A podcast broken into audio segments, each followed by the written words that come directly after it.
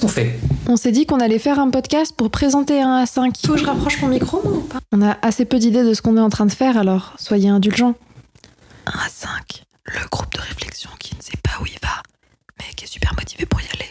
On est un peu des va-nu-pieds. Bah, la politique, ça nous emmerde parce que c'est tout le temps les mêmes idées et tout le temps les mêmes personnes. Du coup, on peut peut-être dire qu'on amène un peu de fraîcheur. Mais euh, pourquoi ça s'appelle 1 à 5 C'est c'est bizarre comme nom.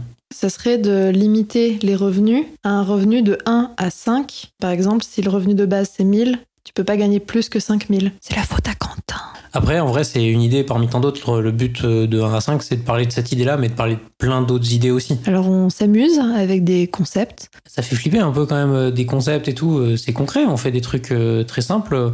Alors, il y a d'un côté des contenus pédagogiques. On prend une idée, on l'explique. De l'autre côté, des podcasts. On prend des gens surtout pas célèbres, des gens normaux. Si vous avez des potes célèbres, on n'en veut. On passe une heure avec ces personnes-là, on essaie de comprendre comment ces gens réfléchissent sur des questions politiques, de société, euh, leurs aspirations dans la vie. Un peu sur la politique et le système social, pas forcément la politique au sens euh, du métier politique comme on le voit euh, à la télé aujourd'hui. Et puis, c'est vrai, on fait aussi un peu des travaux de recherche plus profonds, mais en général, c'est quand même des trucs assez concrets. Je suis le micro à ta rhum.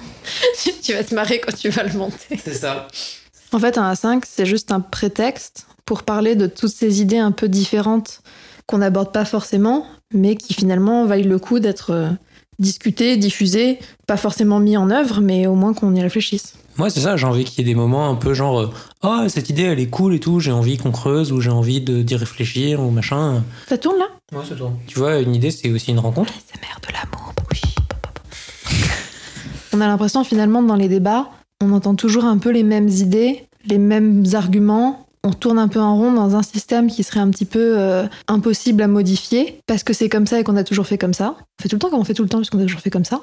Et nous, on aimerait bien réfléchir à et si on faisait autrement Peut-être, qu'est-ce que ça donnerait? J'aime bien, euh, bien la référence euh, à Mission Cléopâtre. Je crois qu'effectivement, dans la 5, il y a un petit côté numéro bis. C'est-à-dire que peut-être que c'était pas une super idée de mettre une porte à la place de la fenêtre du premier étage, mais si ça se trouve, si en fait. On n'essaye pas euh, de vous proposer un contenu clé en main.